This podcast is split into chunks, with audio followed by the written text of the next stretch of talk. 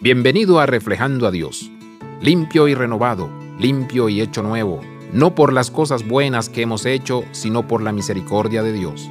Este es nuestro Dios, Salvador y misericordioso, un Dios que está de nuestro lado, un Dios que mora en nosotros a través del Espíritu.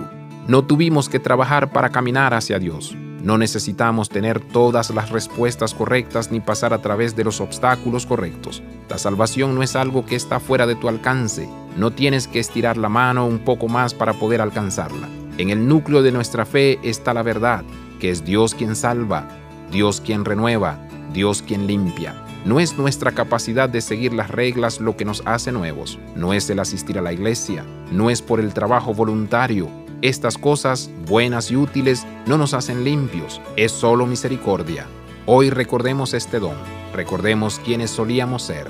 Demos gracias por la misericordia de Dios y el cambio que hemos experimentado por medio de la obra del Espíritu. Abraza la vida de santidad, visita reflejandoadios.com.